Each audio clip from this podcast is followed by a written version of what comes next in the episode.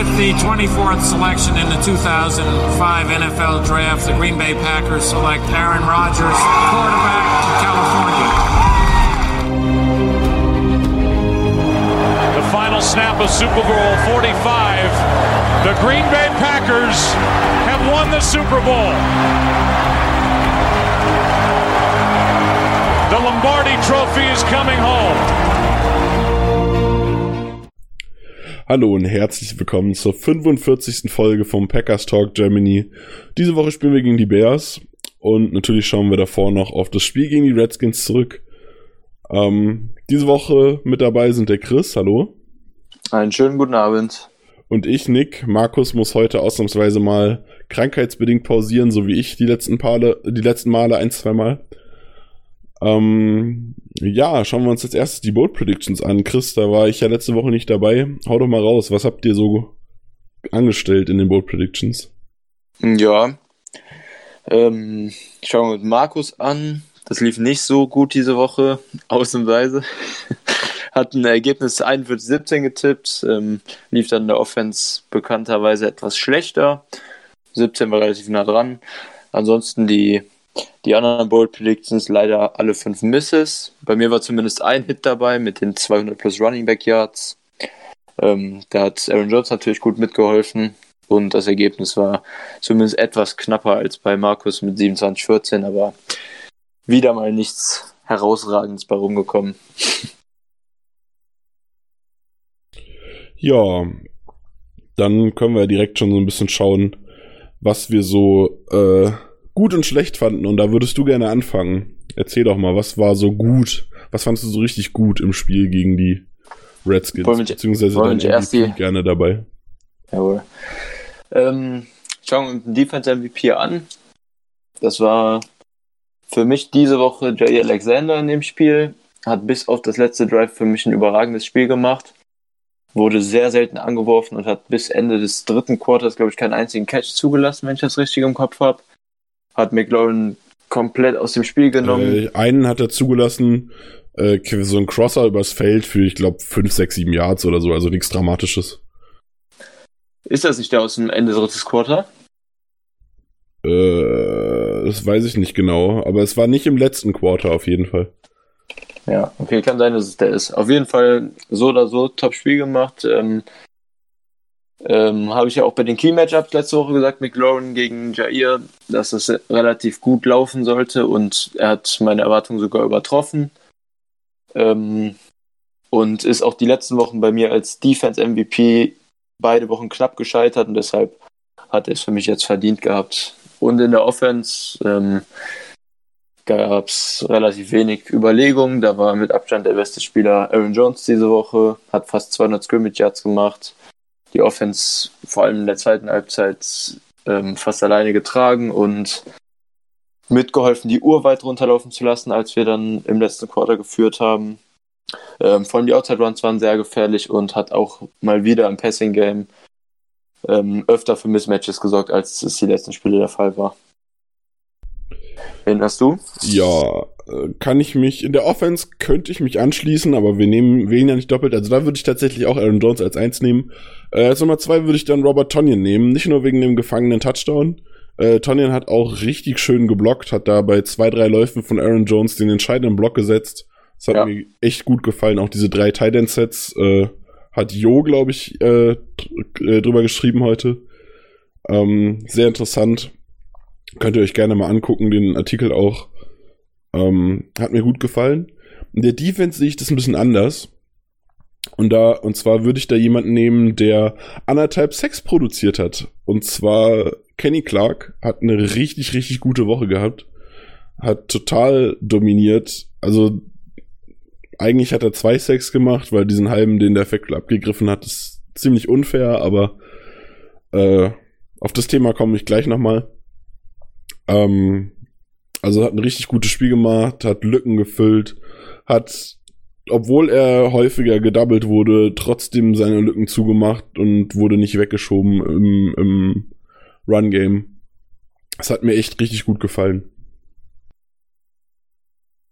Ja, Clark wäre auch meine zweite Wahl gewesen in der Defense. ansonsten fand ich Blake noch ganz gut im Gegensatz zu den meisten. Ja, dann, ähm, dann lass, uns, lass uns das Thema doch direkt mal diskutieren, wenn du es jetzt gerade schon anschneidest. Ja. Ähm, es wird ja immer wieder diskutiert, wie gut ist Blake Martinez, macht es Sinn, ihn zu resignen, weil wir eigentlich sonst keinen Inside Linebacker haben. Mhm. Ähm, dann wird immer wieder gemeckert über diverse Dinge. Ähm, klar, Blake Martinez ist nicht der athletischste. Blake Martinez ist kein Coverage-Linebacker. Das wissen mittlerweile alle. Das brauchen wir nicht mehr erwähnen. Ähm, aber was jetzt hier gerade so jetzt zum Redskins-Spiel und auch davor, so in den letzten zwei Wochen oder so, so alles an Plays rausgekommen ist, wo Leute dann auf Twitter schreiben, äh, Blake Martinez ist so schlecht. Oder das ist wie Blake Martinez spielt, der profitiert nur von seinen Mitspielern. Mhm. Das kann ich nicht unterschreiben. Also ein Play war zum Beispiel das eine, wo er, ähm, wo ich glaube Adrian Peterson über unsere linke Seite relativ weit läuft, wo er ins Backfield geht und es sieht halt total doof aus, weil er der freie Mann ist und den Tackle nicht macht. Was aber daran liegt, dass neben ihm BJ Goodson von einem Tight End geblockt wird und der es nicht schafft, die Lücke außerhalb vom Tight End zu schließen, sodass dann Blake Martinez durch den Tight End und Goodson durch müsste, um Peterson zu blocken äh, zu tackeln. Ja. Und da muss man dann einfach sagen, Goodson ist ein Run-Stopping Linebacker. Der hat nichts anderes zu tun, als so, so, so Lücken zu stopfen. Also der kommt für nichts anderes aufs Feld. Und dann darf man schon erwarten, dass der ein Tident Nummer, ich weiß gar nicht, der wie vielte das ist. Äh, die ersten zwei sind verletzt, also mindestens Tident Nummer drei bei den Redskins. Dass der es schafft, gegen den irgendwie so eine Lücke dicht zu machen. Das ist nicht Blakes Fehler. Und auch andere Dinge. Ja. Wenn, wenn ähm, der Running Back auf Blake zuläuft und Blake macht die Lücke dicht und der Running Back wechselt dann, so dass jemand anders den Tackle macht, dann ist es nicht schlecht von Blake. Dann ist es gut, weil er die Lücke dicht gemacht hat und den Running Back zu einer Richtungsänderung gezwungen hat. Richtig, es ist ja die Aufgabe des Mittellinebackers, jeden Run zu stoppen und jedes Tackle zu machen. Er soll genau wie alle anderen Spieler seinen Gap spielen. Und bei Linebackern sieht das dann halt oft ein bisschen, ein bisschen unglücklicher aus für Leute, die, die sich vielleicht ein bisschen weniger so mit dem Gap Schließ und sowas beschäftigen, mit Runstop generell. Wenn Blake dann darauf zuläuft und dann ganz easy weggeblockt wird oder der Running Back seine Richtung wechselt und dann in ein anderes Tackle reinläuft und Blake das halt nicht gemacht hat. Aber seine Aufgabe ist halt, sein Gap zu spielen und wenn er das macht, hat er alles richtig gemacht. Und das Play, was du gerade geschrieben hast, da haben wir auch im, im Discord-Server drüber, ja nicht diskutiert, aber da waren wir uns ja einig. Das ich wollte gerade sagen, diskutiert haben wir nicht, weil wir, ja. wir hätten diskutiert, wenn wir uns uneinig gewesen wären. Ja. Ja, bei dem Thema sind wir uns ja re sowieso relativ einig, deshalb können wir da jetzt wenig Gegenmeinung einbringen äh, aus unserer Sicht. Ähm, ja, zum Thema, Thema Vertragsverlängerung nach der Saison kann man natürlich so pauschal eh nicht sagen, weil es natürlich immer darauf ankommt, was Blake fordert und was die Packers sich dagegen vorstellen. Ähm, aber da reden wir bestimmt auch später irgendwann nochmal in der, in der Offseason drüber, in irgendeinem Podcast oder in Artikeln. Da wird noch einiges zu kommen. Ähm, da brauchen wir jetzt nicht so genau drauf eingehen, denke ich, auf die Vertra mögliche Vertragsverlängerung. Na, ja, ich, ich würde dazu noch erwähnen, dass man bei Martinez nicht vergessen darf, dass man viel mehr bezahlt als nur das, als nur seine Tackles und seine Plays. Martinez Klar. ist Playcaller auf dem Platz der Defense. Martinez ist Defensive Leader. Martinez ja. ist unglaublich intelligent auch, was so Sachen angeht. Also gerade ähm, könnt ihr euch gerne mal angucken, was so an Bewegung an der Line noch ist, die Blake Martinez called, wo dann einer von denen, die sich bewegt haben, äh, den Running Back stoppen oder so. Also da gibt's ganz, ganz viele Sachen, die man bei Martinez sieht, wo man einfach denkt, das macht nicht jeder. Das ist kein Luke Kuechly, der jedes Play des Gegners gefühlt auswendig kennt. Aber Blake Martinez macht das richtig, richtig gut. Und gerade mit dem Hintergedanken, dass es super, dass wir seit Jahren strugglen, jemanden zu finden, der neben Martinez spielen kann. Und jetzt ja. willst du in einer Offseason jemanden finden, der daneben spielen kann und Martinez ersetzen. Also du, du bezahlst ja dann ja vielleicht auch quasi dafür, dass du einen Need weniger hast.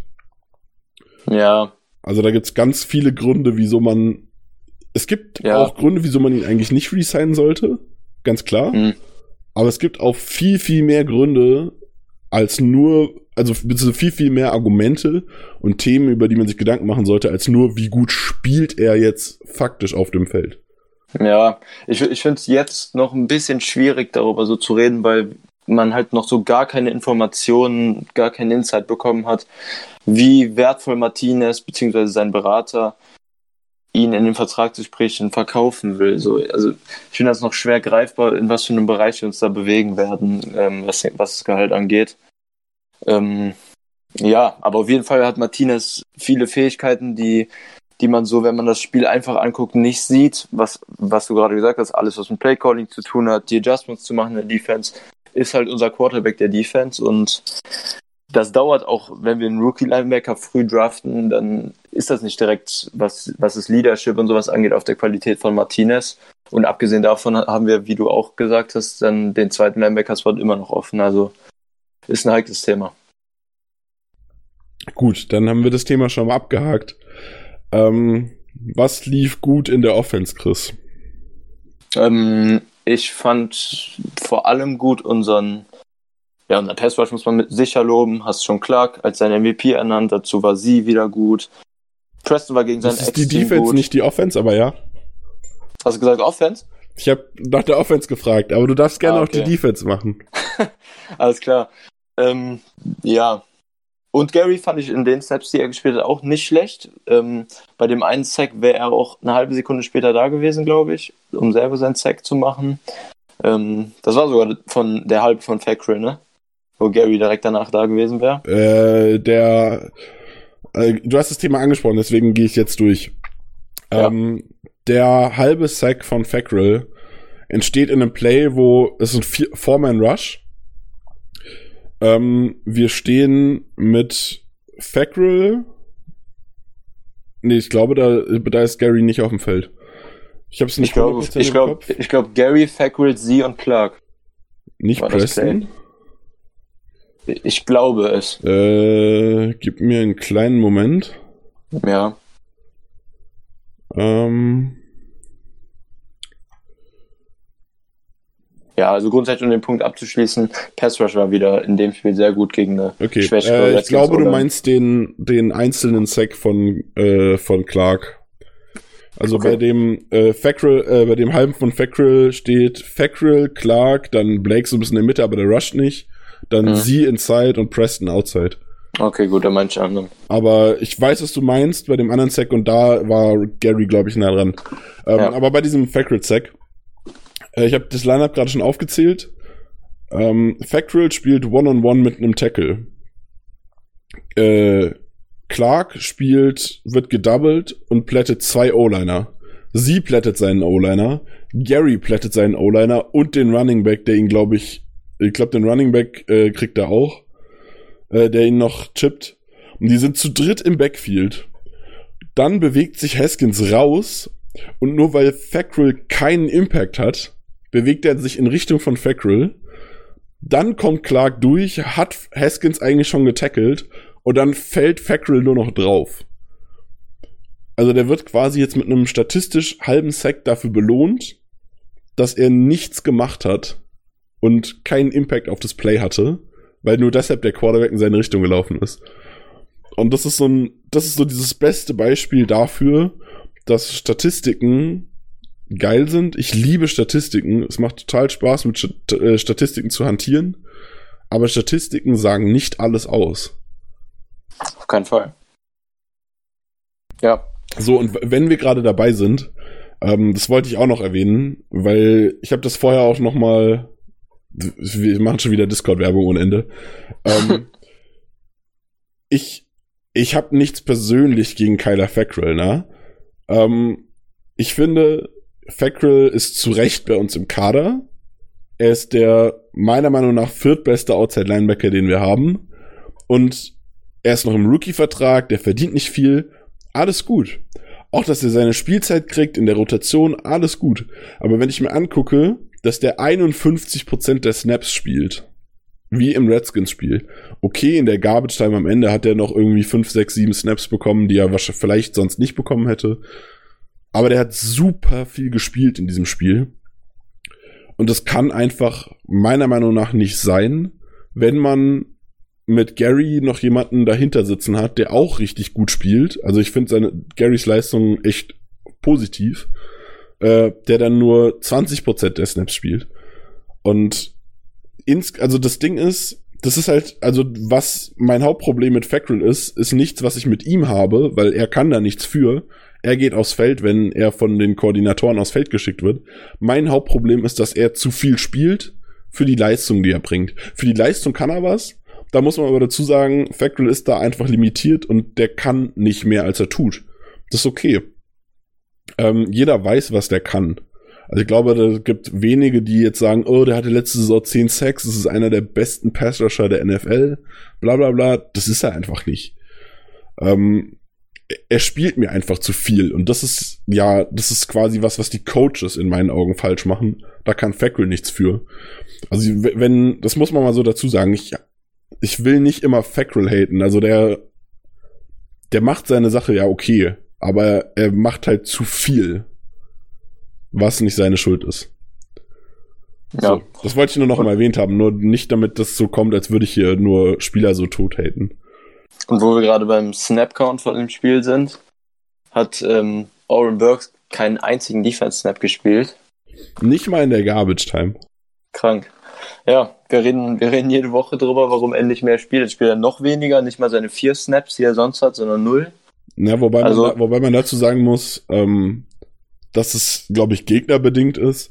Die Redskins haben, wie ich vorher schon erwähnt habe, ihre Top 2 Titans nicht. Ähm, die haben im ganzen Spiel auf vier Leute geworfen. Davon ist einer ein Running Back, glaube ich. Genau, Chris Thompson. Und drei Wide Receiver.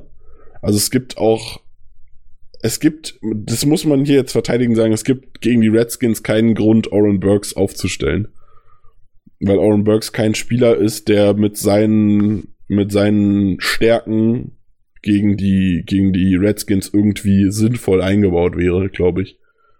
Ja. Also ich hätte mir gewünscht, dass er halt in der Garbage Time irgendwie ein bisschen Play Spielzeit kriegt, dass er zwischendurch mal ein, zwei Snaps spielt oder so. Ähm, aber gegen die Redskins kann ich es tatsächlich verstehen. Ja, hat im Special Team dann wieder seine Snaps bekommen, aber ja, ähm, positive Punkte in der Offense. Ich fand die Pass Protection in dem Spiel sehr gut, auch wenn Rogers vier Sacks kassiert hat. Davon waren aber für mich mindestens zwei seine Schuld. Ähm, aber, weil er aber zwei auch nicht.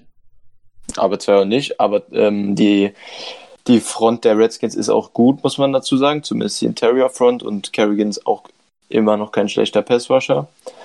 Ähm, Bulaga habe ich mir aber so ein bisschen ausgeklammert, den fand ich im Spiel nicht gut.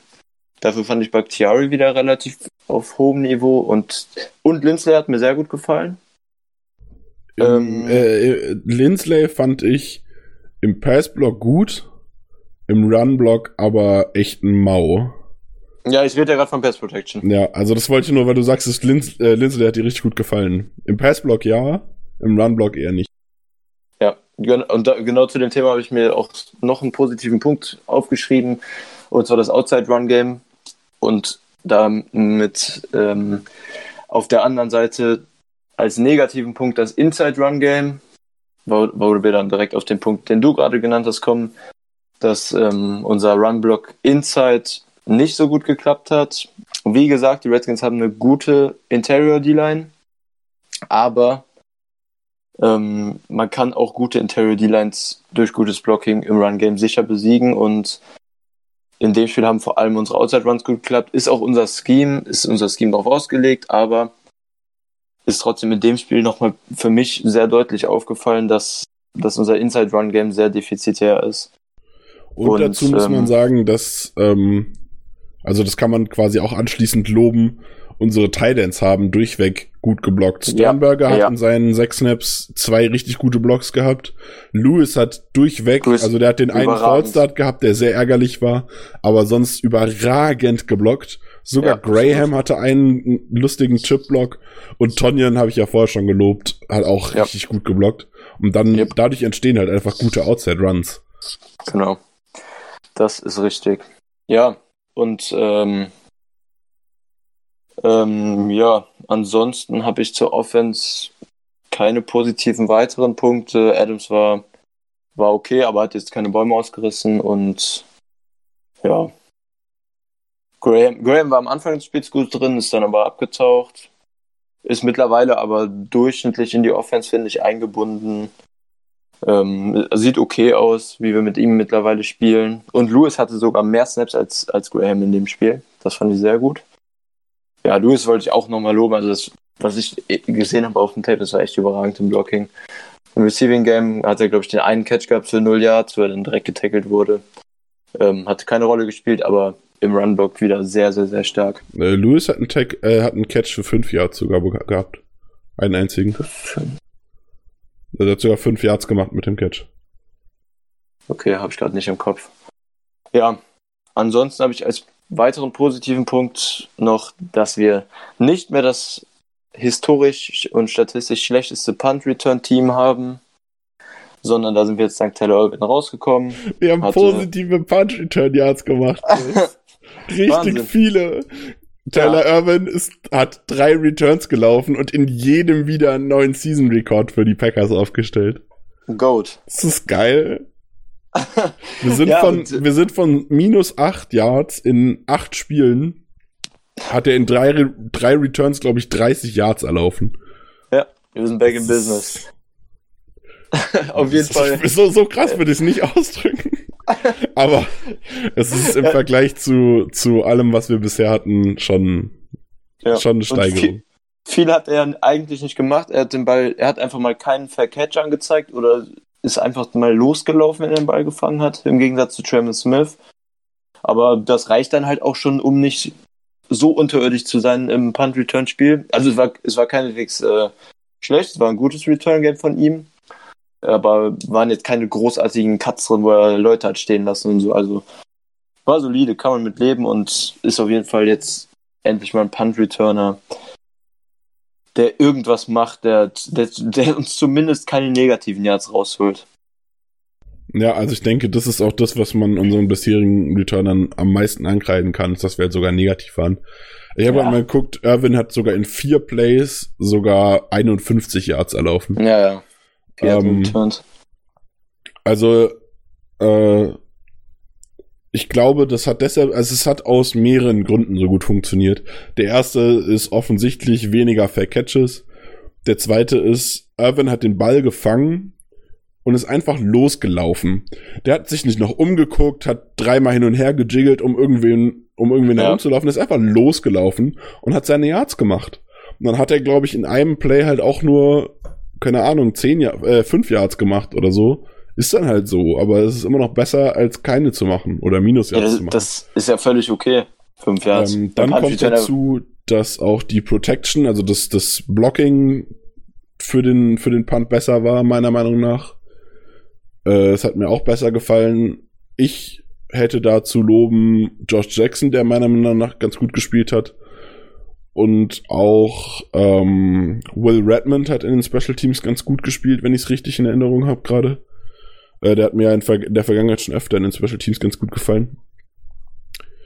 Ähm, und dann kommt halt dazu, muss man, so ehrlich muss man sein, dass die Special Teams, sowohl der Panther als auch die Special Teams Gruppe von den Defense halt auch kein Highlight ist. Das muss in, so, in dem, so ehrlich in dem muss man Spiel, sagen. Also der, die Punts waren alle nicht grandios, sie waren mit ein bisschen weniger Hangtime, so dass einfach zwei, drei Meter mehr Platz waren, muss man halt, so, so fair muss man äh, Jamon Smith und Co. gegenüber sein, dass auch einfach die Gegner nicht so schwierig ja. waren jetzt dieses Mal. Er hatte schon ähm, viele Chancen zum Return. Haben wir Glück gehabt, weil Tress Way eigentlich statistisch die Saison Top 3 Panther ist, was Average Länge der Punts angeht. Aber nehmen wir so mit. Hast du noch positive ja, Punkte? Der Average war ja auch nicht so schlecht. Also er hat 44 Yards im Average gepuntet, so war es ja nicht. Ähm, aber halt die Hangtime war bei ihm so, fand ich ein bisschen schwierig. Wobei ja. man halt auch sagen muss, in Lambo Field, da ist es schweinekalt, äh, ist auch immer mal was, noch mal was anderes zu spielen. Hast Und du noch ja, positive Punkte? Ja, ich habe noch positive Punkte. Ähm, Jay Sternberger hat fast seinen ersten Touchdown gefangen. Oh ja, das, das ist wenig schade. zu feiern, vor allem weil er auch nur sechs äh, Snaps gespielt hat.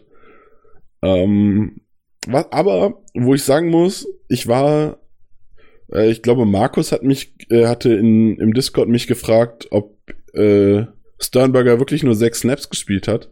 Dann habe ich mir danach angeguckt und habe ein bisschen drauf geachtet. Ähm, und ich habe mich auch gewundert, weil ich Sternberger in allen seinen sechs Snaps bewusst wahrgenommen habe. Also der hat sechs Snaps gespielt und in allen sechs Snaps hat er irgendwas gemacht, wodurch er aufgefallen ist. Was Ja, super selten ist. Also wenn es gibt andere äh, andere Spieler, die spielen nicht viel mehr, aber die spielen einiges an Snaps und fallen einfach nicht auf. Geronimo Allison hat 36 Snaps gespielt. Ja.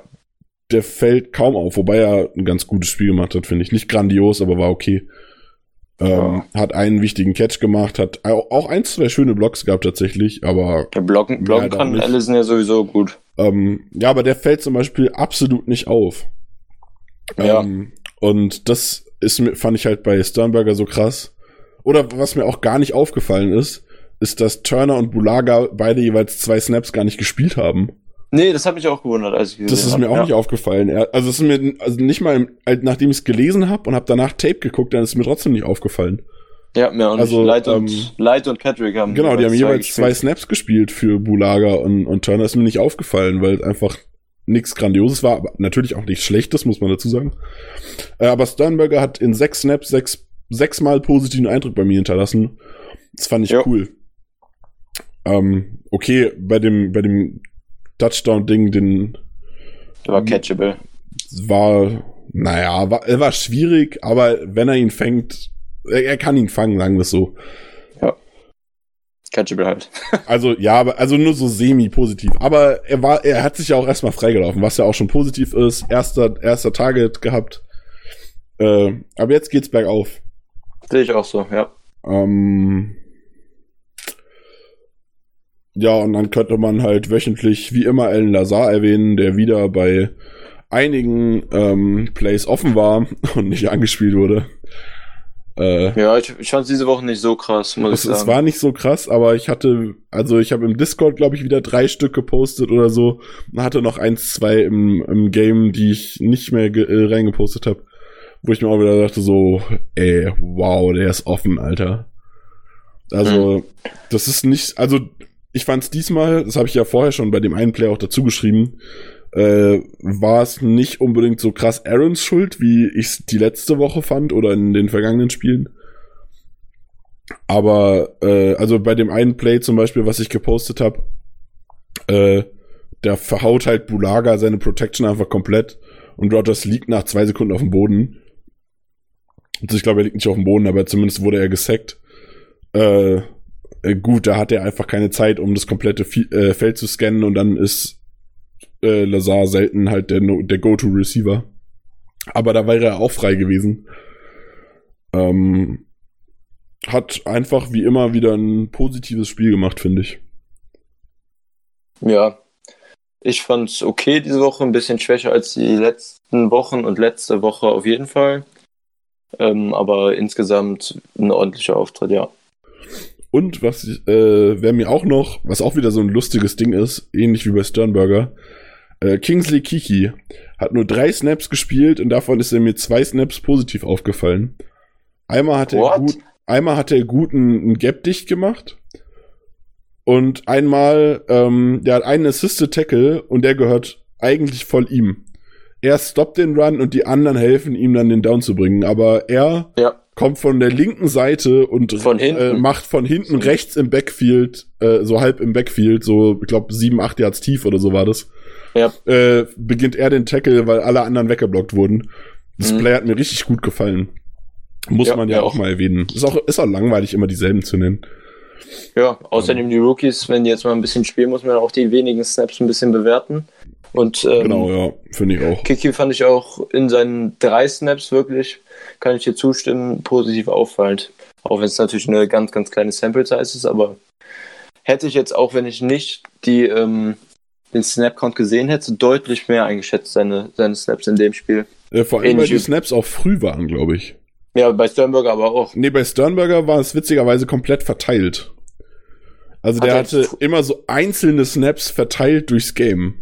hat er nicht im Opening Drive schon drei oder so gehabt? Ich glaube, er hat im Opening Drive drei und dann im zweiten, dritten und vierten Quarter jeweils nochmal einen oder so. Also, okay. Aber so, ja. also wirklich so komplett verteilt. Der hat nicht die alle so zusammen gehabt. Normalerweise sind die Rookies ja immer so oder oft irgendwie spät mal ein paar Snaps oder so. Ja, ja. Und Kiki hat auch irgendwie, also ich weiß gar nicht, ob alle drei, ich habe das einen, den einen Snap von ihm nicht bewusst wahrgenommen. Ich erinnere mich halt nur an die zwei, die mir aufgefallen sind. Und die waren, glaube ich, auch beide relativ früh.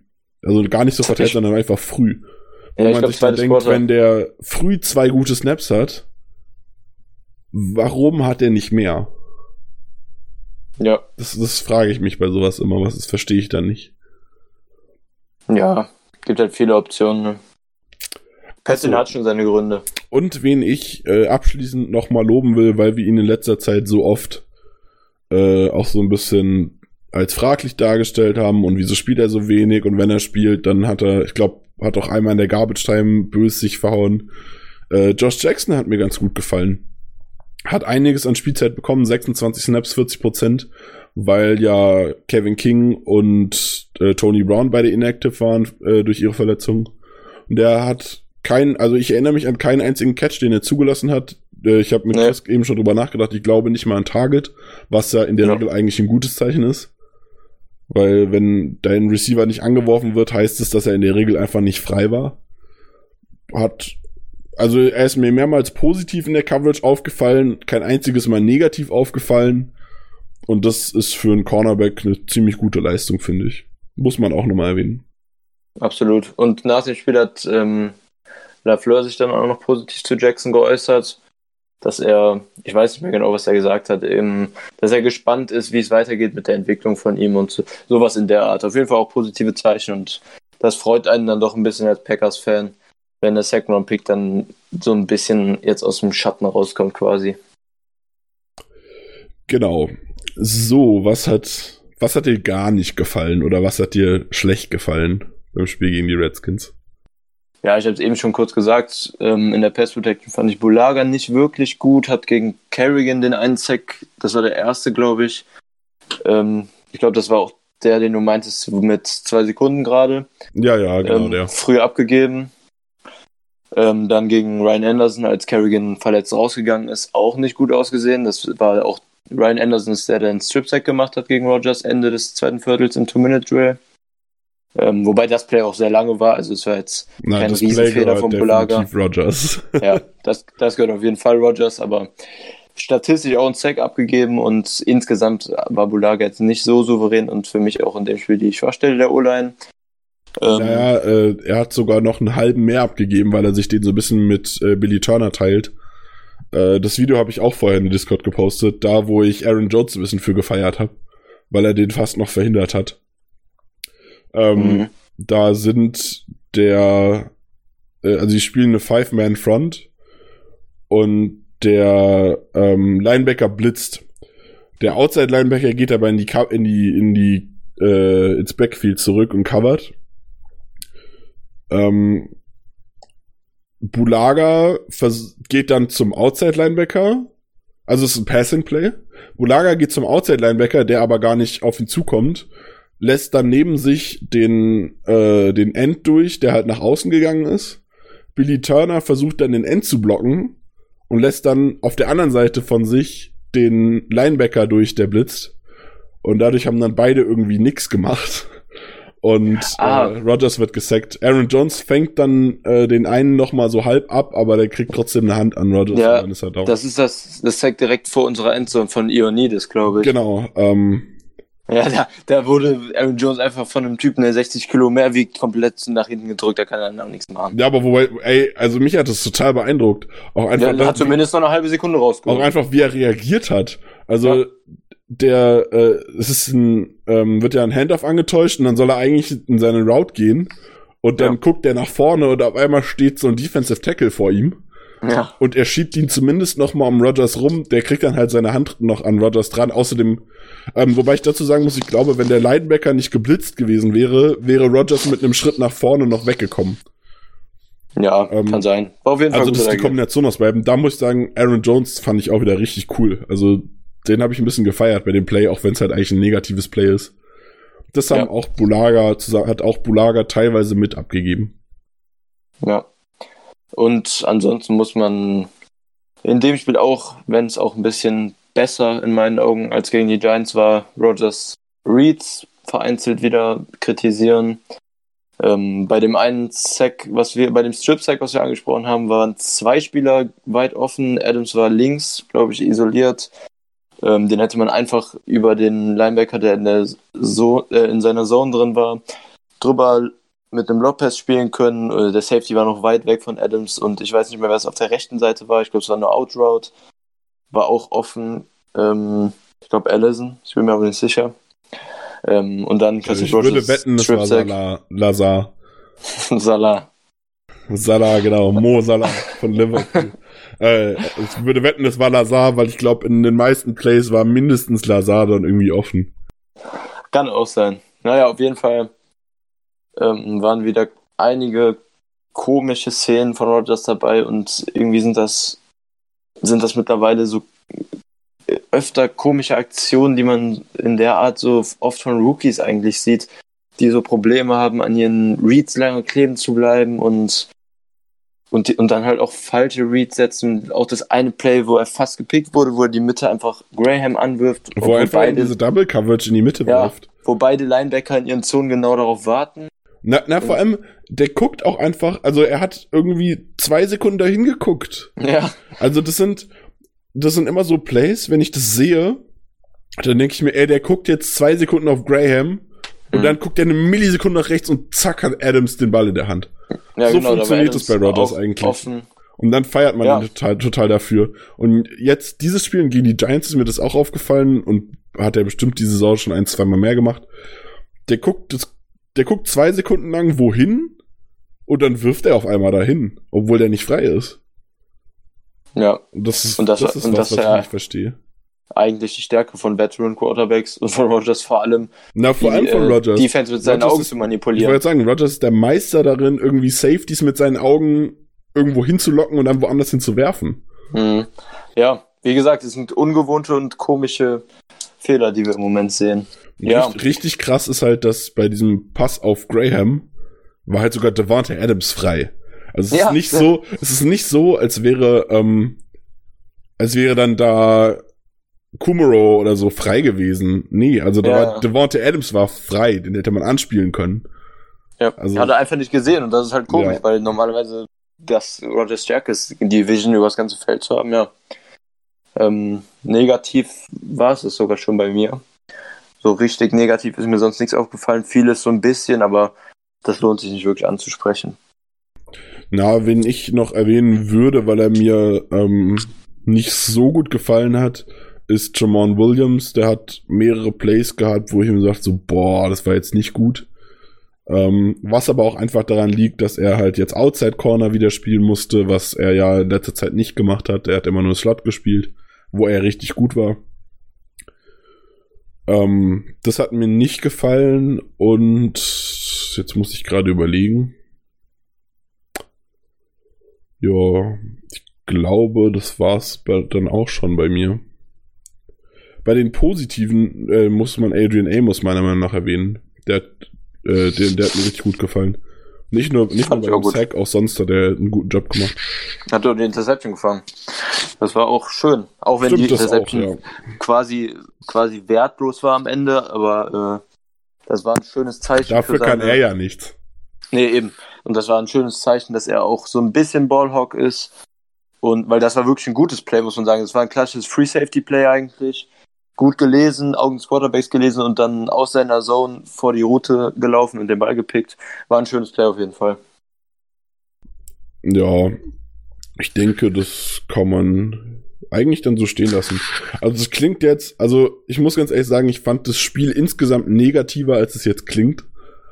Ja. Ähm, ich fand das Spiel nicht so gut. Man hat also gegen die Redskins lange gestruggelt, irgendwie den Deckel drauf zu machen. Mit dem Touchdown äh, in der Garbage Time wurde es dann sogar fast noch mal knapp. Ja. Nur fast, aber du weißt, was ich meine. Ja. Ähm, also 9 zu 20, also gegen die Redskins Defense musst du mehr als 20 Punkte machen, meiner Meinung nach. Das ist auf jeden ähm, Fall richtig. Das ist wieder so ein richtiger Defense-Win gewesen, also bis zur Garbage Vor allem, Punkte. Vor allem sind Dunbar, der beste Corner, und Kerrigan beste Pass-Rusher, zur Halbzeit schon beide raus gewesen und dann kommt unsere zweite Halbzeit mit sechs Punkten. Es äh, war mal wieder ein merkwürdiger Auftritt und wie du sagst, man muss gegen Redskins Defense mehr als 20 Punkte aufs Board bringen. Ja. Wobei die sechs Punkte mit einem Field Goal pro Quarter ja schon wieder eine Steigerung zum zweiten Quarter war, wo wir gar nichts gemacht haben. Ja. Also, ja. ja. Es ist immer schwierig, finde ich.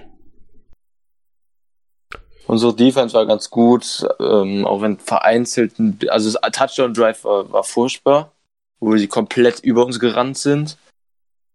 Aber ansonsten war es ganz gut und offensiv war es halt. Ja, das ja, war aber es, auch. Es fällt halt, es der, fällt der immer Touchdown mehr auf. Drive, du meinst den ersten wahrscheinlich von Aiden Peterson. Ja, ja, klar. Ähm, da habe ich mich, das habe ich vorher auch im, im Discord gepostet. Äh, der Touchdown selbst, das ist so ein komisches Play weil einfach ja. Tremont outside redet mit Savage, Savage redet mit irgendwem in der Mitte und dann fängt das Play an. Tremont fängt viel zu spät an hinzulaufen und äh, Adrian Peterson läuft halt genau in deren Richtung. Ja. Und da ist nur ein Wide Receiver, der quasi Tremont und Savage blocken müsste und der blockt nicht mal einen von beiden. Äh, Tremont kommt zu spät, Savage findet gefühlt gar nicht statt in dem Play, also der hat gar nicht richtig angefangen, da war Peterson schon in der Endzone. Uff, also so viel Übersicht sollte man schon haben, dass man mitkriegt, wenn das Spiel, wenn das, äh, wenn das Play losgeht. Ja, unkonzentriert. Ja, ja und was ich zur Offense noch sagen wollte, ist, dass man mal wieder in einem weiteren Spiel gemerkt hat, wie gut unser Opening Script ist, unsere gescripteten Plays am Anfang des Spiels und wie mangelhaft unsere Adjustments dann während des Spiels sind. Jetzt auf, aus Coaching-Sicht. Ja, wie auch einfach, also ich weiß, das Ding ist halt, ich bin mir nicht so sicher, weil wir ja schon so einiges verändern immer mal wieder. Aber es funktioniert halt nicht. Ja, ähm, das ist halt Die Frage Job. ist dann halt, ist, sind unsere Adjustments so schlecht? Oder spielen ja. wir ein Scheme, an das sich die Defense leicht adjusten kann? Ja, das ist jetzt natürlich eine sehr, sehr, sehr tiefgehende Frage. Also das kann, könnte ich dir jetzt aus dem Kopf auch nicht beantworten. Aber es ja. kann ja auch einfach sein, dass das Scheme irgendwie, also ich sag mal bei den, bei den Rams, wo was ja zum Teil irgendwie ähnlich ist, nicht viel, aber ein bisschen zumindest, da läuft's ja, ja momentan auch nicht so gut. Ja, jetzt, bei den Niners wiederum läuft grandios, aber ja, die Rams haben jetzt wieder ein, zwei gute Spiele gehabt, aber allgemein die Saison läuft bei denen nicht so klasse. Nee, ist richtig. Äh, bei den Niners aber, läuft's grandios, aber die hatten auch komische Spiele. Ja, die Niners spielen aber schon doch ein bisschen deutlich anders als wir. Das also Rams sind schon ähnlicher. Ja, also ich, ich meine nur dann, ähm, also da scheint's ja momentan jetzt, nachdem das so ein bisschen bei den Rams äh, Ja, nur, äh, ich denke mir gerade, selbst wenn es so wäre, dass unser Scheme leicht, also dass man sich leicht adjusten kann, um unser Scheme dann zu stoppen, dann ist es ja kein gutes Scheme, ne? Also man kann ja nicht sagen, unser Scheme kann, kann durch Adjustments dann einfach leicht ausgeschaltet werden. Das kann es ja auch nicht sein. Also. Ja klar, aber die, die Frage ist äh, für mich, wo setzt du an? Setzt du daran ja. an, dass du irgendwie allgemein was an der Art des Schemes, wie Lafleur es spielen möchte, ändern sollst, willst, musst? Mhm. Oder ist es einfach ein Rookie-Head Coach, der lernen muss zu adjusten und da besser arbeiten muss? Ja, das also ist sag mal, er, erst, ersteres ist was, wo man, was man wirklich gezielt angehen muss. Und zweiteres ist was, das ist einfach die Erfahrung. Das ist meiner Meinung nach trotzdem nicht so gut, wie es sein könnte. Aber der, es ist ein Rookie-Head Coach, das darf man nicht vergessen. Der hat Klar. letztes Jahr erst einmal Offensive Plays gecallt bei ja. den Titans. Und da hat er nicht, also die Titans sind ja jetzt mit Tannehill richtig gut. Er hatte eine halbe Saison Mariota und eine halbe Saison, wer war der Backup nochmal? Ich hab's schon wieder vergessen. Ähm, Irgendein ja. Ex-Jaguars Quarterback, glaube ich. Ich hab's gerade auch nicht ähm, im Kopf, egal. Irgendjemand, der super Mist ist jedenfalls. Also, ja. ähm, der hat nicht so krass viel Erfahrung einfach das dauert mit der Zeit. Das kommt und dann wird es besser. Also da bin ich mir ganz, ganz sicher, da mache ich mir gar keine Sorgen. Ja. Die Frage Soll, ist halt. Sollte man erwarten, ja. Genau, die Frage ist halt, wo so diese, die Problemquelle momentan liegt. Da müssen die, die Packers halt mal so ein bisschen dran arbeiten, mal schauen, was das Problem ist. wie man ihn vielleicht unterstützen kann. Also ich meine, Nathaniel Hackett, unser Offensive Coordinator, der ist schon ein bisschen erfahrener. Ähm, vielleicht kann Patty ihn dabei ein bisschen unterstützen, wobei der natürlich während der Spiele selbst genug zu tun hat, die Defense zu coachen. Ähm, aber muss man einfach schauen, woran liegt's, wie kann man es verbessern. Ähm, ja, ansonsten wäre ich dann durch mit den negativen Aspekten. Du hast ja jetzt auch noch deine letzten. Ähm, was man, was man zu dem Thema gerade vielleicht noch kurz sagen kann, letzte Woche haben wir Lafleur noch so ein bisschen in Schutz genommen für, für die, da haben wir es so ein bisschen mehr auf Rogers geschoben, auf die Execution, dass unsere Offense in der zweiten Halbzeit oder generell in dem Spiel nicht so gut war. Diese Woche war das für mich dann doch wieder ein bisschen mehr auf Lafleurs ähm, Schultern, dass unsere Offense nicht so richtig ins Rollen kam. Be beides so ein bisschen irgendwie. Ähm, aber ich fand dann Scheme-technisch zum Beispiel auch halt wieder cool, die drei Titan-Sets. Also es hat, das war cool, es hat ähm, bis auf den einen, äh, bis auf diesen einen Drive, wo wir Sets gespielt haben mit drei Titans und Kumaro, was gar nicht funktioniert hat. Ähm, die drei Titan-Sets mit äh, Devonta Adams haben super funktioniert, hat mir gut gefallen. Also es war schon auch so ein bisschen wieder was dabei. Aber Ja, ja, neuer Ansatz. muss, äh, insgesamt muss ich dir zustimmen, ja. Dann äh, gehen wir zum nächsten Punkt, die Roster-Moves. Oder hast du, hast du noch was? Nee, ich bin durch. Gut. Ähm, und zwar haben wir ja Jared Feldherr schon vor zwei Wochen, glaube ich, äh, dazu geholt, der jetzt auf so einer Sonderliste war, wo er nicht im Active-Kader war, aber halt mitspiel mittrainieren durfte, weil er ja irgendwie retired war und wiedergekommen ist und so. Und dann gibt's da irgendwelche Ausnahmeregelungen. Ich kann, den, kann euch leider nicht erzählen, was da genau die, die Gegebenheiten sind, dass das so ist. Jedenfalls haben wir den aktiviert und dafür wurde Adam Pankey entlassen und meines Wissens nach bisher auch nicht ins Practice Squad gesigned, Nee, was ich mir da äh, gewünscht hätte, aber vielleicht gibt man das auch auf, also es kann ja sein. Ähm, ich bin gespannt, was mit dem so passiert, ob der wirklich eine Option ist ähm, für die nächsten Spiele, wenn halt mal wer ausfällt, wenn ein Bulaga ausfällt oder so, dass der da als Tackle auch rein rotiert. ja, bin ich auch gespannt drauf. Vielleicht sehen wir es irgendwie, weiß ich nicht, Week 17, wenn es ein bisschen, wenn man das sagen kann, um weniger geht als jetzt die nächsten zwei wichtigen Spiele. Ich, wir wissen ja noch nicht, wie das, Das ist die Frage, um ja, was ja, es genau. da geht, ne? Wir wissen ja noch nicht, wie das Szenario Also, dann wenn's halt aussieht. so- Genau, also wie es, je nachdem, wie es jetzt halt passiert, wenn wir äh, ein Spiel jetzt verlieren noch von den nächsten zwei, dann ist Week 17 eins der wichtigsten Ja, Spiele. es kommt ja auch immer darauf an, wie die anderen spielen. Also wir können es nicht vorhersagen, aber ähm, ich würde ihn auch gerne mal sehen und es wird auch interessant, wie es Death Chart technisch aussieht mit, mit ihm und Light jetzt auf der Tackle-Position. Ist auf jeden Fall ein interessantes Thema. Und wie gut er noch in Schuss ist, war ja retired, haben wir schon angesprochen, kurzzeitig und mal sehen. Ja, ein Injury Report habe ich jetzt noch, doch gibt's sogar schon, Moment, ganz Ja. frisch. Raus. Äh, er lädt bei mir gerade, Moment. Ähm, Devontae Adams ist Full, Particip Full Participant. Geronimo Allison ist Limited mit Knie. Ähm, Tony Brown ist wieder Full, das, Das ist ist schön. Äh, Bulaga hat Veteran Rest, Lewis hat Veteran Rest und Jamon hat Veteran Rest. Äh, Jimmy Graham ist Limited mit Wrist, einer ne Wrist Injury. Kevin King ist limited mit seiner Schulter. Blake ist limit, ist Full Participant immer noch mit seiner Hand. Ja.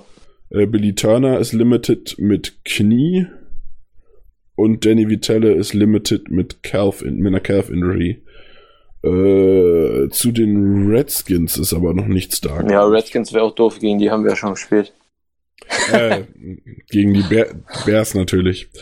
Äh, von denen habe ich, glaube ich, doch habe ich was. Moment. Äh, Amo Kamara, Full Participant mit einer Hamstring-Verletzung. Tyden Brownecker und Tyler Gabriel mit Concussion waren nicht, äh, haben nicht Mhm. trainiert. Bobby Messi mit einer Knöchelverletzung, Roy Robertson Harris mit einer Fußverletzung nicht trainiert. Danny Trevason immer noch hat gar nicht trainiert mit seiner Ellbogenverletzung. Was mit. Werden wir gleich nochmal drauf kommen, könnte wichtig Ja. sein. Und Javon Wims, Wide Receiver, hat mit einer Knieverletzung auch nicht trainiert. Also bis auf Amu Kamara haben alle nicht trainiert, die bei den Bears auf dem äh, Injury Report stehen. Ja. Gut, gut. So, dann fang du doch einfach mal an mit der Bears Offense. Was gibt's zu wissen? Bears Offense, ja. Wir haben in Week 1 ja schon gegen die Bears gespielt, deshalb ähm, mache ich das heute so ein bisschen abgespeckter, weil wir viele Spieler und die Positionsgruppen ja da schon erläutert haben und sich im Prinzip personell nicht viel geändert hat. Ähm, trotzdem, wenn wir vor drei, vier Wochen jetzt über die Bears Offense gesprochen hätten, wäre das ein ganz anderes Thema als jetzt, weil die Bears leider sich ein bisschen wieder gesteigert haben aus Packers Sicht. Ähm, deshalb sind die Stats, wenn man sich die anguckt, auch noch so ein bisschen irreführend. Ähm, da sind die Bears überall 26. oder schlechter. Also bewegen sich überall im Bereich 26. bis 29. was Rushing Yards, Passing Yards, Total Yards und Points per Game angeht. Ähm, seit drei Spielen, wie gesagt, ist die Offense aber etwas zurück in der Spur. Ähm, ist mittlerweile wieder so ein bisschen eine durchschnittliche NFL-Offense, wenn man die drei Spiele nur in Betracht zieht. Das ähnelt alles so ein bisschen der letzten Saison, was man da gesehen hat. Ähm, da kann man als Statistik ganz gut nehmen, die ersten zehn Saisonspiele der Bears hatten die Bears in der Offense einen Punkteschnitt von 16,2 und in den letzten drei Spielen haben sie einen von 24,7, dazu knapp 180 Total Yards im Schnitt pro Spiel.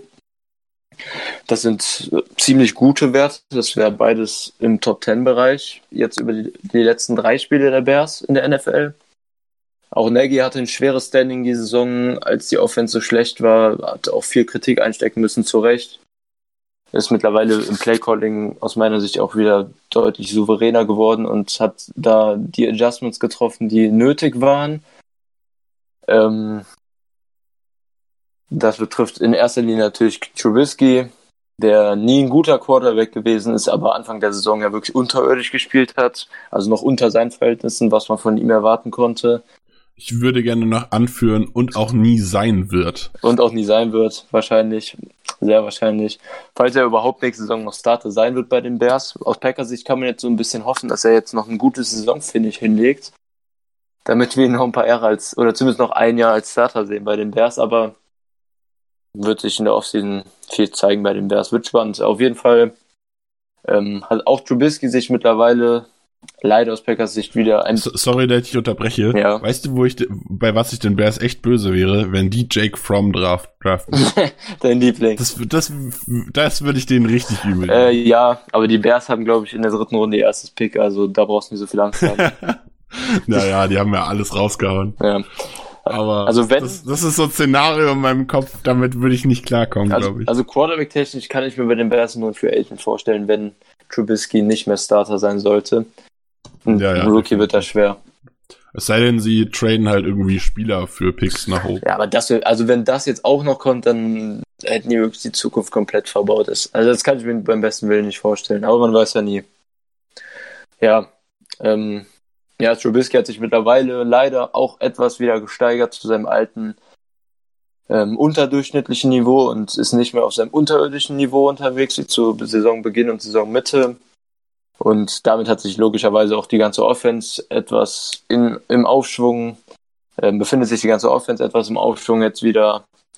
Hat, er hat wieder häufiger gute Plays im Passing Game und nicht gar keine wie zur Saisonstart. Und vor allem hat Trubisky jetzt die letzten Spiele auf einmal bemerkt, dass er als Rusher ja relativ ähm, effektiv ist, was letzte Saison eigentlich gut geklappt hat. Das hat man dann gar nicht mehr benutzt, die Saison.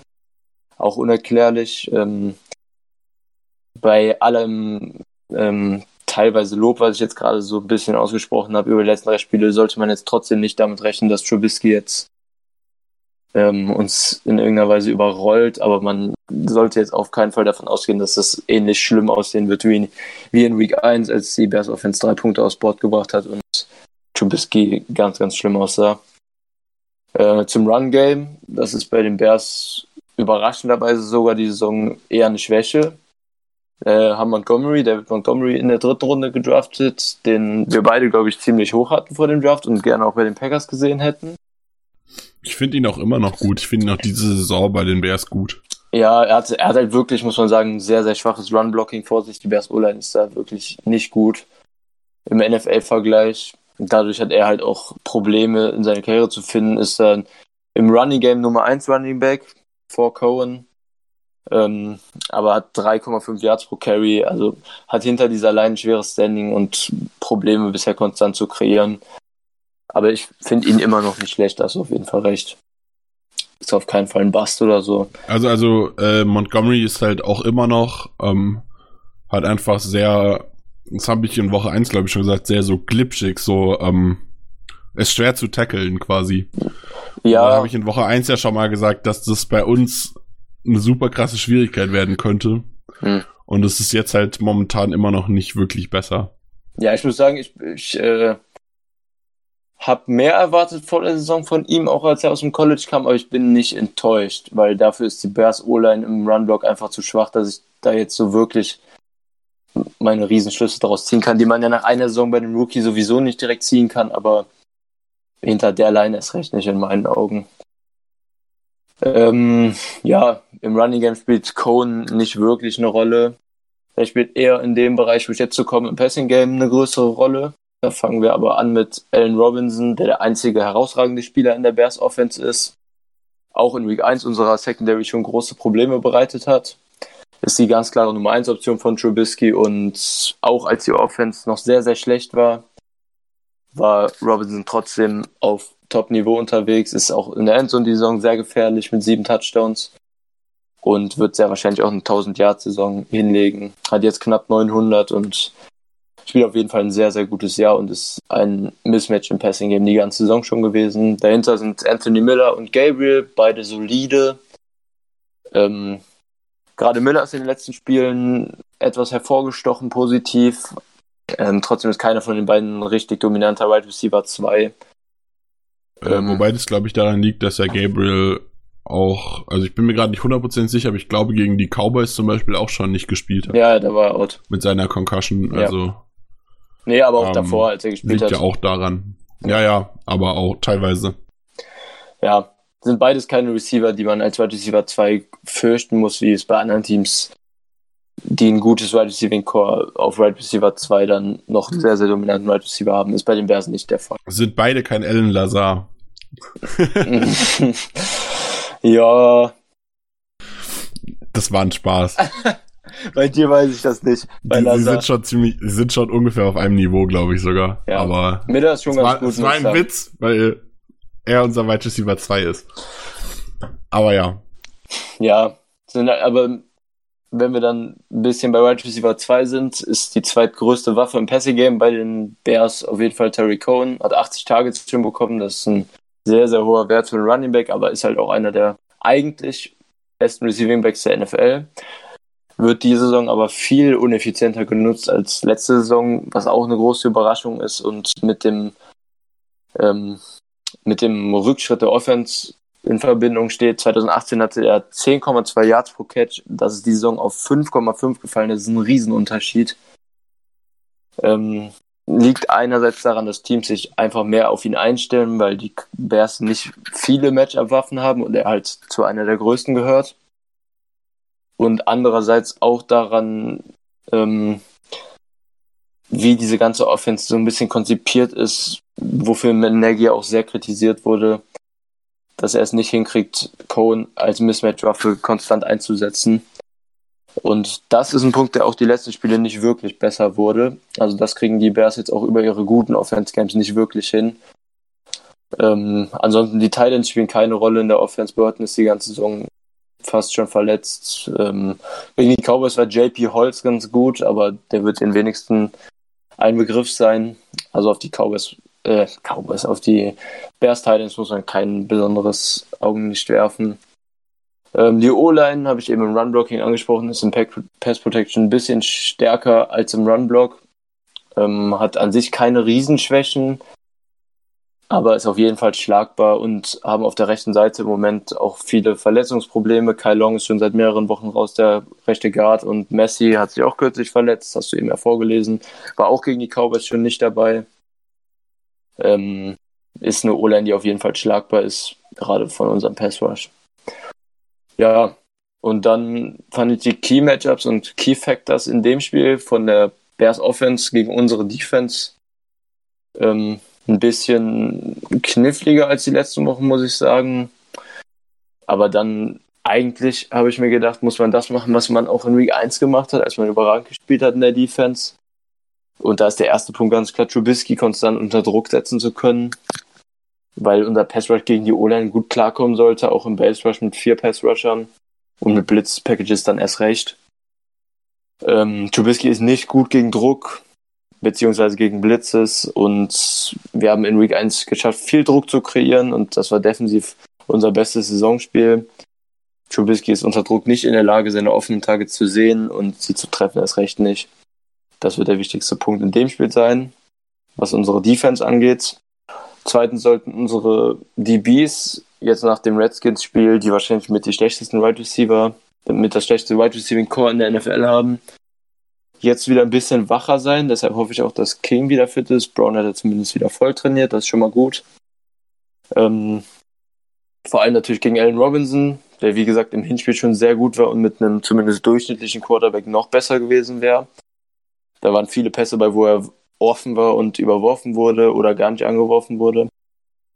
Ähm, und auch wenn King spielt, wartet auf ihn oder gegebenenfalls unseren anderen Cornerback 2 mit Anthony Miller kein leichtes Matchup. Ist ein solider Wide Receiver 2 und unsere Cornerbacks müssen durch ihre Coverage den Blitz für uns auch ermöglichen, falls unser Base Rush überraschenderweise nicht viel Druck kreieren kann gegen die O-Line. Dann müssen wir durch Blitzes. Was ich mir eigentlich absolut nicht vorstellen. Was ich mir eigentlich auch nicht vorstellen kann. Aber trotzdem ist es gegen Trubisky vor allem ein gutes Mittel zu blitzen, weil er damit mit am schlechtesten von allen NFL-QBs umgehen kann. Und deshalb müssen unsere DBs in 1 gegen 1 zumindest solide aussehen und ja, den Blitz in dem Sinn dann ermöglichen können. Also ich kann mir nicht vorstellen, dass, dass unser cornerback so gut aussieht wie gegen die Redskins. Auch Jair, also Robinson ist nochmal einen Schritt besser als Terry McLaurin. Und Wobei Jair ja auch schon gegen gute Wide Receiver gut ausgesehen hat. Ja. Er hat auch schon gegen gute Wide Receiver richtig schlecht Ich wollte es gerade sagen. Eins, zwei Spiele, aber ich sag mal, in Woche eins gegen Aaron Robinson hat er trotzdem gut ausgesehen. Wobei, ich, in, in Woche eins hat ähm, Robinson zum Großteil gegen King gespielt. Da haben wir noch drüber geredet beim, beim Review Die, danach. Äh, einzelnes, einzelne Snaps haben die, aber also das meine ich. ja, ja, Wenn sie gegeneinander gespielt haben, dann hat Jair trotzdem gut ausgesehen. okay, ja. Ja, werden wir sehen. Ist mal wieder ein sehr, sehr interessantes Matchup und in Anführungszeichen mal ein richtiger Test für Jair jetzt wieder. Nach schwächeren Wide Receivern, die er decken musste. Oder zumindest gegen die Redskins. Ja, und als dritten Punkt, ähm, der so ein bisschen noch gefehlt hat. Wir müssen das Run-Game konstant stoppen, wie wir es in fast jedem Spiel sagen eigentlich, um das Spiel in Trubiskys Hände zu legen. Das ist eigentlich gegen, gegen jedes schwächere Passing-Offense und jeden schwächeren Quarterback in der NFL das Mittel, was man benutzen sollte. Das, sich aufs Run-Game fokussieren und dann lange Third Downs kreieren, damit der schwache Quarterback der gegnerischen Offense selber das Spiel gestalten muss und für Big Plays sorgen muss. Und das sollte gegen Trubisky ein Schlüssel zum Erfolg sein. Was ich noch ergänzen würde, du hast es so ein bisschen schon angemerkt, ist, ähm, dass Trubisky mehr läuft. Ähm, das wird auch sehr wichtig, dass wir da den, den Quarterback-Contain hinbekommen. Ja, das und das stimmt. wird so ein bisschen die Aufgabe sein von äh, Linebackern und natürlich äh, auch dem Linebacker Safety Hybrid, vermutlich Campbell. Und wir beide haben ja vorher auch so ein bisschen in den Statistiken rumgewälzt. ähm, und in Woche 1 hatten wir Raven Green, der in anderthalb Spielen sieben Tackles hat und null Miss-Tackles. Und im Vergleich dazu ist derzeit unser Linebacker-Safety-Hybrid Ibrahim Campbell, der auf neun Tackles drei Miss-Tackles hat, also 25% seiner Tackles misst. Ja. Und ich glaube, der, das wird auch ein Matchup, dass wir da es schaffen, ähm, Trubisky in der Pocket zu halten und dann halt in der Pocket konstant unter Druck zu setzen. Ich, ich muss aber sagen, bei Campbell ist mir das jetzt so im Spiel gar nicht so aufgefallen. Wie war das bei dir? Also mich hat das eben sehr gewundert, als du das Also ich erinnere mich hast. spontan halt, ich erinnere mich an zwei der drei Miss-Tackles. Hm. Also, das ist schon präsent. Okay. Ich hätte, ich hätte tatsächlich gedacht, dass Campbell vielleicht schon ein paar Tackles mehr hat, Ja, hätte ich auch erwartet übrigens. als die neun, die er hat. Ja. Aber äh, die drei Miss-Tackles finde ich, also ich erinnere mich an zwei davon, Ja. Ohne jetzt groß drüber nachzudenken. Und das, das ist als Box Safety eigentlich ein ziemlich schlechter Wert, wenn man das mit Green vergleicht oder Amos mit seinen, was hast du gesagt, 4%, ne? Was, Äh, ja, wa- Amos hat 4,7. das, das ist natürlich ein sehr überdurchschnittlicher Wert, also das kann man nicht bei jedem Safety erwarten. Das bewegt sich meistens so 8 bis 10 Prozent, was ich jetzt so geguckt habe, ligaweit bei den Safeties. Ähm, Also äh, kurz zum Vergleich. Ähm, die haben, äh, Amos hat genau wie Campbell drei Miss-Tackles. aber anstatt neun gemachte Tackles hat Amos 71 ja. ja, Amos ist ein überragender diese Tackler. Saison. Also So ist er ähm, vor der Saison schon. genau, also das ist nicht vergleichbar. Ja. Wenn du sonst nichts mehr anzumerken hast, darfst du gerne mit der Bears Defense anfangen. Ich will nur wie immer anmerken, dass Trubisky ein schlechter Quarterback ist, aber das hatten wir ja schon. Ähm, gut, ähm, die Defense ist soweit ähm, nicht mehr die krasse Nummer 1 Defense, die sie letzte Saison waren. Ist auch nicht so stark, wie sie in Woche 1 gegen uns ausgesehen haben, wobei das ja auch viel Unvermögen von uns war, das haben wir schon oft genug durchdiskutiert. Ähm, Worin die Defense relativ gut ist, die haben immer noch eine richtig starke Front Seven. Was da aber momentan das Ding ist, seit Trevason ra äh, rausgefallen ist, äh, war die Run Defense lückenhaft, sage ich mal. Also sie war auch nicht schlecht, aber zumindest nicht mehr auf dem Top-Niveau, wie man es eigentlich gewohnt ist. Äh, Trevason, ich habe es eben auch schon kurz angesprochen, äh, ist jetzt wieder zurück, also darf ab dieser Woche gegen uns quasi wieder spielen. Hat aber heute nicht trainiert. Also da können wir dann nur, eigentlich nur hoffen, dass das vielleicht trotz doch nichts wird. Äh, gesundheitstechnisch. Dazu kommt, dass mit Robertson Harris ein Defense, der Defensive End vorne, der auch äh, ganz gut spielt und auch im Runblock nicht schlecht ist. Ähm, so Defensive Tackle, glaube ich ähm, dass der auch fehlt, beziehungsweise die, zumindest heute nicht trainiert hat. Ähm, die haben mit Kwiatkowski einen richtig, richtig guten Inside-Linebacker-Backup. Ja, finde ich auch. Aber wie gesagt, mit halt eben Schwächen im Run-Game. Äh, klar, Rogue One Smith ist ein super Riesenmonster einfach. Ähm, in der Defense. Wobei, Ist aber out for season. ich wollte gerade sagen, der ja auch out for season ist. Wen haben die denn noch? Stimmt, Pierre Lewis haben die jetzt noch. Ähm, da, da könntest du jetzt tatsächlich, also das wird richtig spannend, wie das, wie das so funktioniert.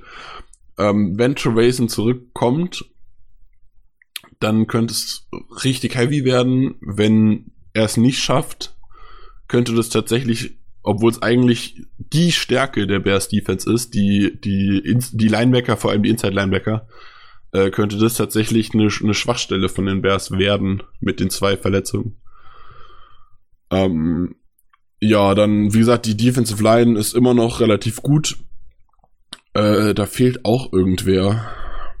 Ja, Akeem Hicks, aber der ist, Genau. der darf zurückkommen Der diese Woche, laut Regelwerk, war jetzt acht Wochen raus.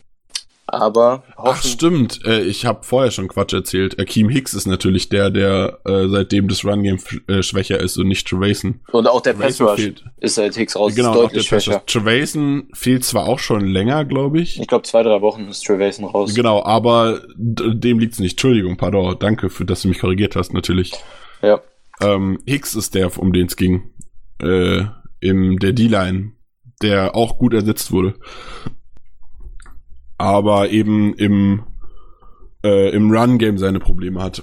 Und ja, Trayson trägt auch jetzt noch mal in den letzten zwei, drei Wochen seinen Teil dazu bei. Dazu muss man aber auch sagen, sie haben dann jetzt auch letzte Woche gegen die Cowboys gespielt, die ja relativ stark im Run-Game sind, wie es bekannt ist. Und selbst da sahen die gar nicht mal so schlecht aus.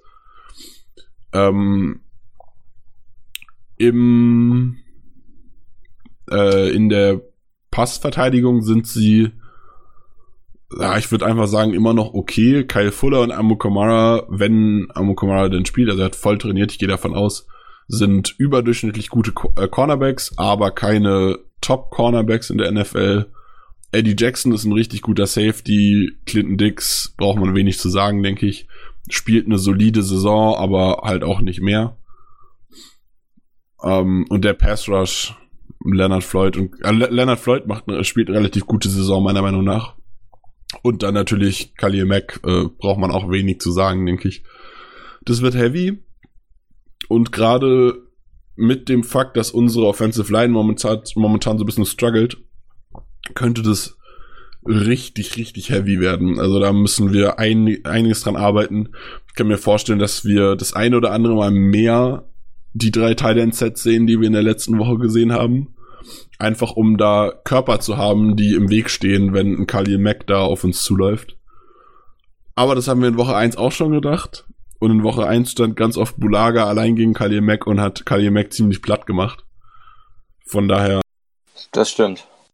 Ja, da hat Bulaga echt ein gutes Spiel gemacht. Ja, bleibt halt zu hoffen, dass es jetzt wiederkommt, dass Bulaga seine Form jetzt wiederfindet. Mhm. Wenn, gegen wen, also wenn nicht gegen Khalil Mack, wann ist dann der beste Zeitpunkt, dass, dass Bulaga die Form jetzt wiederfindet? Ja. Ähm, das ist natürlich am schwierigsten auch, aber der Zeitpunkt wäre jetzt natürlich äh, 1A.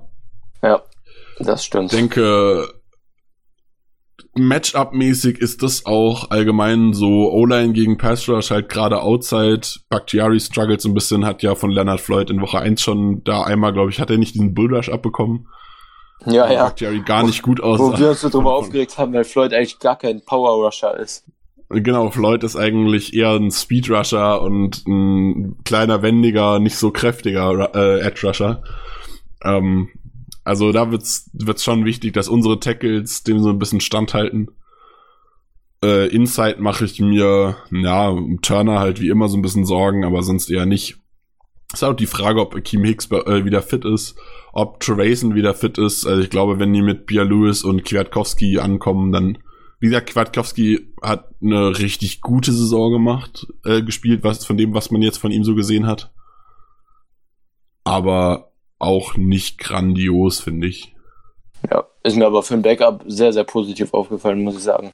Äh, für ein Backup definitiv. Er hat in vielen, also ich sag mal, bei uns wäre er Instant Starter, gerade weil, weil er eben auch relativ gut gegen den Pass ist. Also Kwiatkowski neben Blake würde, glaube ich, echt gar nicht so schlecht funktionieren. Ja, und der, der ist, ich meine, ich habe im Kopf, der ist auch ein super Tackler, wie ich das auf dem Tape gesehen habe. Ähm, der Spieler aber hat die Saison schon mehrmals gespielt, weil Smith und Trevathan schon öfter zwischendurch verletzt waren. Deshalb hat man da schon relativ ja. viel äh, Filmmaterial zu gehabt. Genau. Aber sind halt trotzdem ähm, beides Backups und gerade wie du sagst, sollten unsere drei Titan-Sets dagegen eigentlich in dem Spiel ganz gut klappen. Da bin ich gespannt, wie das eingesetzt wird.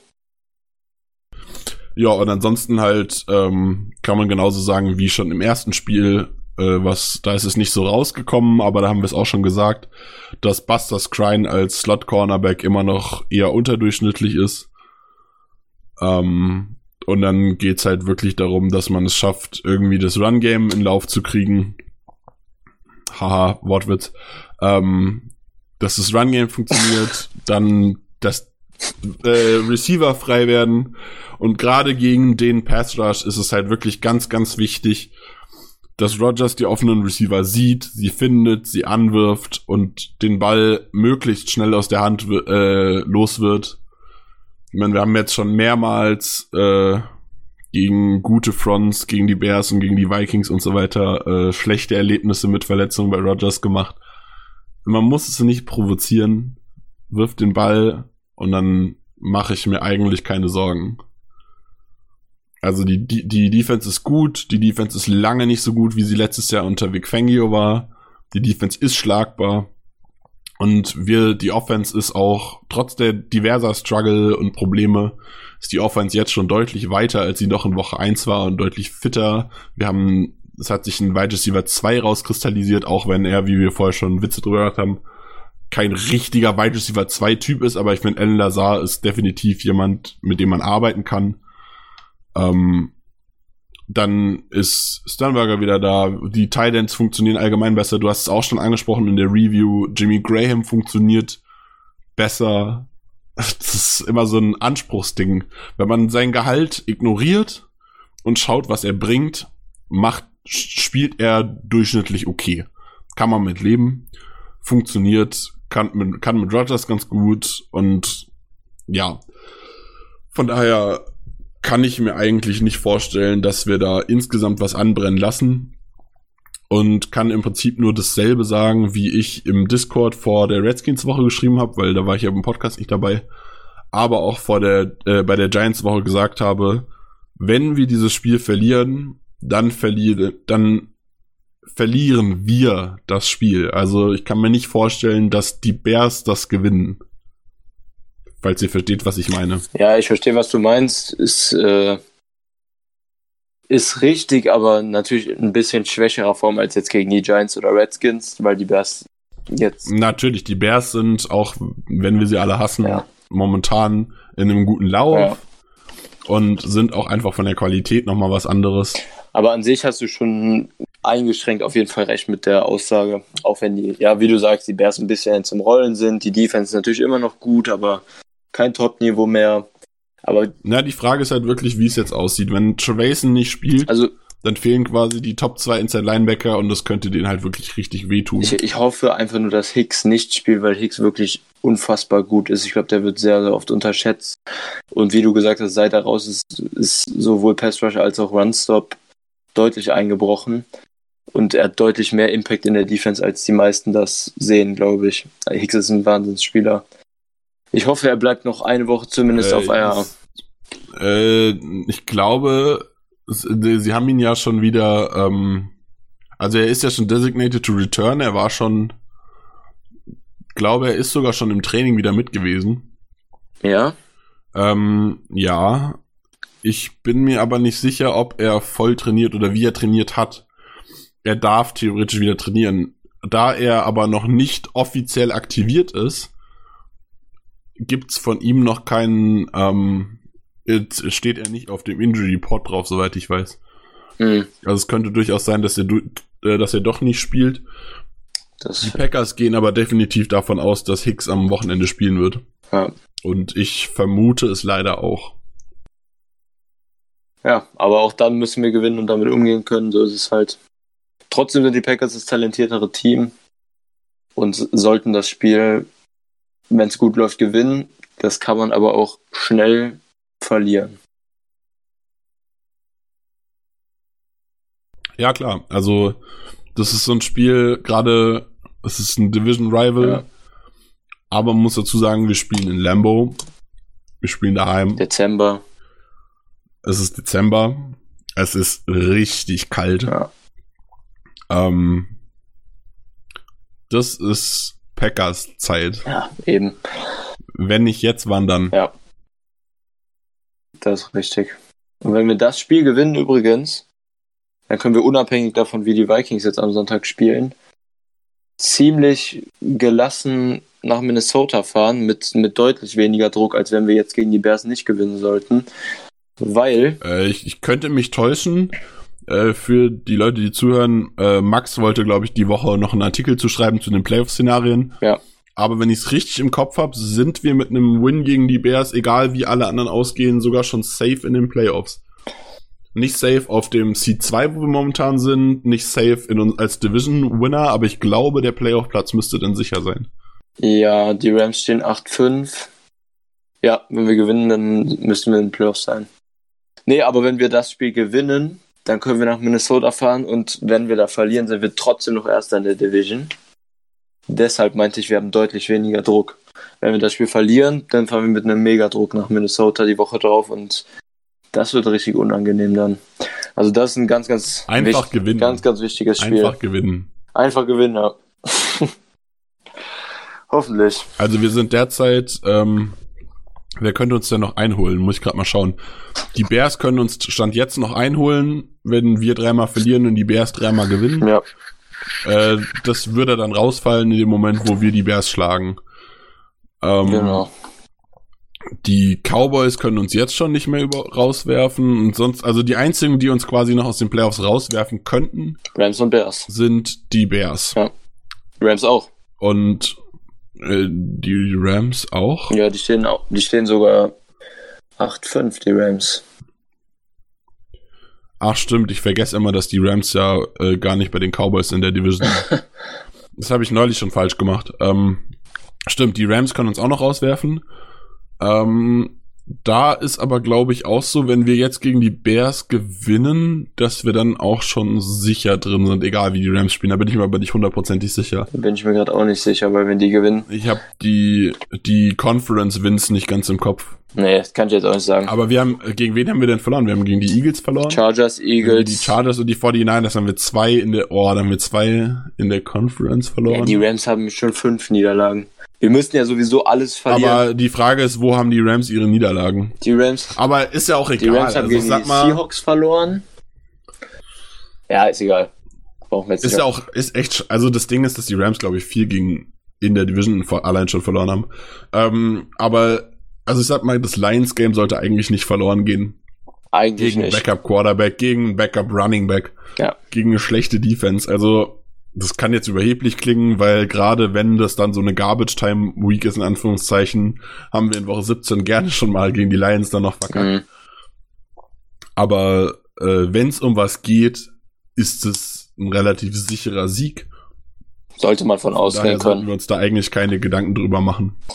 Ja. Aber natürlich will man trotzdem die Szenarien wissen, wann man die Playoffs geclincht hat und der Sieg gegen die Bears wäre sehr, sehr, sehr, sehr wichtig. Vor allem vor dem Ja. Spiel in Minnesota. Ja, allein schon, wenn wir jetzt zu Hause gegen die Bears verlieren, ist es allein schon in Sachen Momentum und Ja.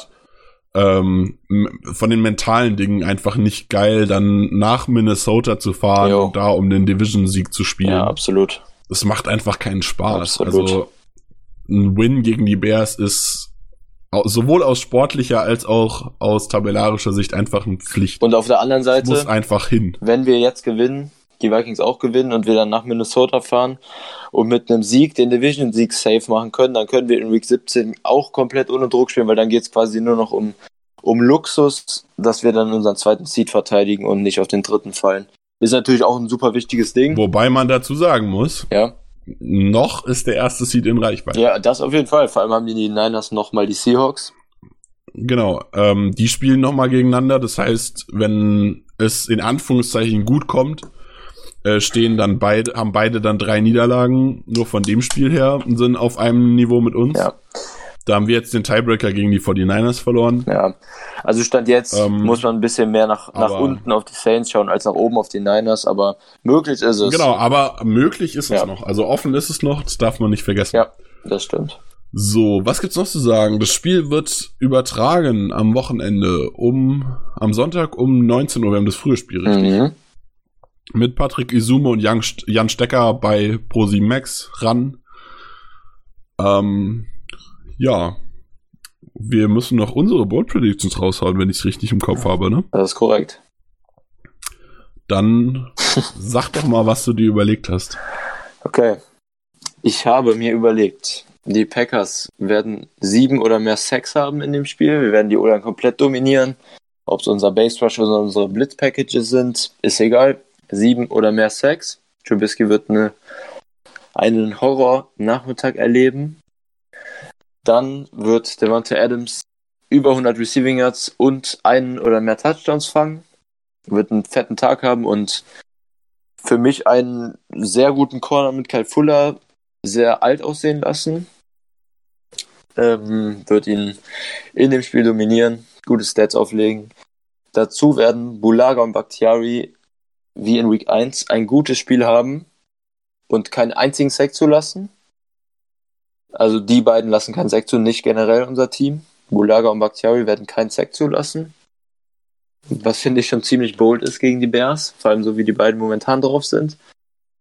Ähm, und als vierte Bold Prediction, ich habe zweimal Offense, einmal Defense. Als vierte Bold Prediction werden wir werden wir einen Fumble Return Touchdown machen.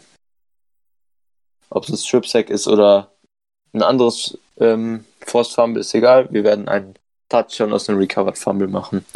Und ich glaube, das Spiel wird ziemlich defensivlastig werden. Nicht ganz so schlimm wie in Week 1, aber ähnlich. Und die Packers gewinnen am Ende ganz knapp. Vielleicht durch ein spätes Fico von Crosby 17 zu 14.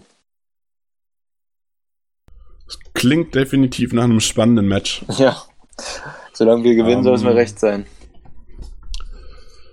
Oh, du hast jetzt schon so viel gesagt. Ähm, Sternberger wird auf jeden Fall seinen ersten Touchdown fangen. Ja, das ist geil. Da führt kein Weg dran vorbei. Ähm, ja, Trubisky wird huh, drei plus Interceptions werfen. Mhm. Äh, davon ein Pick 6.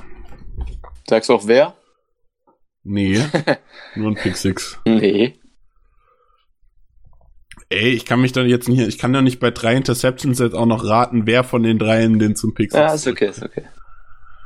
Ähm, ja, ich vermute, dass eine Interception definitiv Adams fangen, äh, Adams, genau, Jair fangen wird, aber das lasse ich mal raus.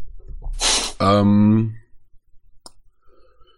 ja, eine Sache muss ich mir noch überlegen, damit ich mit dir auf einem Niveau bin.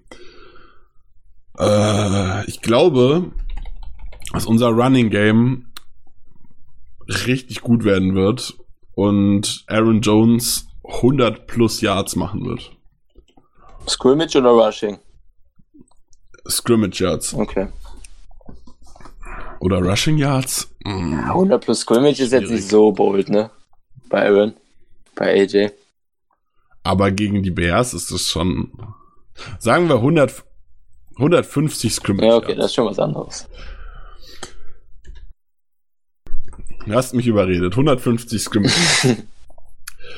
So, dann kommt da bestimmt auch ein Touchdown bei raus. Ähm, haben wir einen Touchdown von Sternberger, den Pick 6, dann bin ich bei 21. Ähm, macht Crosby noch ein Field Goal, bin ich bei 24 zu, ja, sag mal 24, 17 ist ein schönes Ergebnis. Ja. Kann man gut mitarbeiten und. Schön, schönen Touchdown ähm, auf Sternberger mit 5 Sekunden auf der Uhr. Und, da, und das zum Sieg. Das wäre schön. Ah, das wäre traumhaft. Ja. Das wäre wirklich, das wäre wirklich geil. Das wäre geil. Ich glaube, dann würde ich sehr, sehr feiern. ja, ähm, haben schon gesagt, das Spiel wird übertragen. Ich wünsche euch allen sehr viel Spaß. Danke, Chris, dass du das heute mit mir durchgehalten ich hast. Ich danke auch. Ähm, danke fürs Zuhören. Viel Spaß am Wochenende beim Spiel und bis dahin, go Pack Go. Ja, bis nächste Woche. Beat the Bears, go Pack Go.